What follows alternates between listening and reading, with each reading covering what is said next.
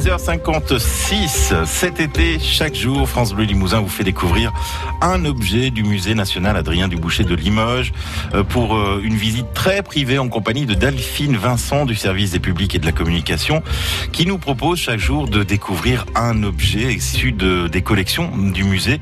Et aujourd'hui, Delphine, nous découvrons Bob's Bag a été imaginé par Marilyn Levine, une artiste canadienne qui a vécu très longtemps aux États-Unis. Ce sac, qui imite le cuir, a été réalisé en 1982. Alors c'est une pièce qui est absolument incroyable, un trompe-l'œil réellement.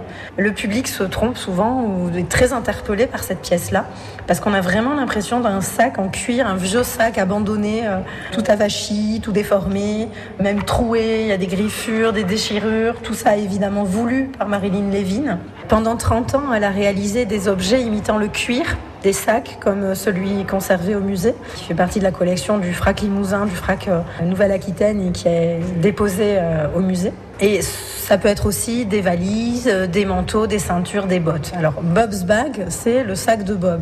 Et bien sûr, nous spectateurs, on s'interroge, on se dit mais qui était Bob? Qu'a-t-il mis dans ce sac pour qu'il soit aussi abîmé, aussi déformé?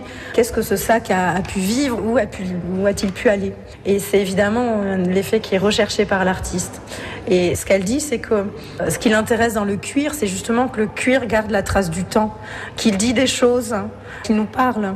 C'est une matière qui est normalement chaleureuse, souple, et ce contraste entre la souplesse et la chaleur du cuir, et puis la réalité de ce sac qui est en en grès, en céramique, qui est dur, qui est froid, qui est lourd, est aussi un effet euh, recherché par Marilyn Levin. Et effectivement, le trompe-l'œil est, quasiment parfait.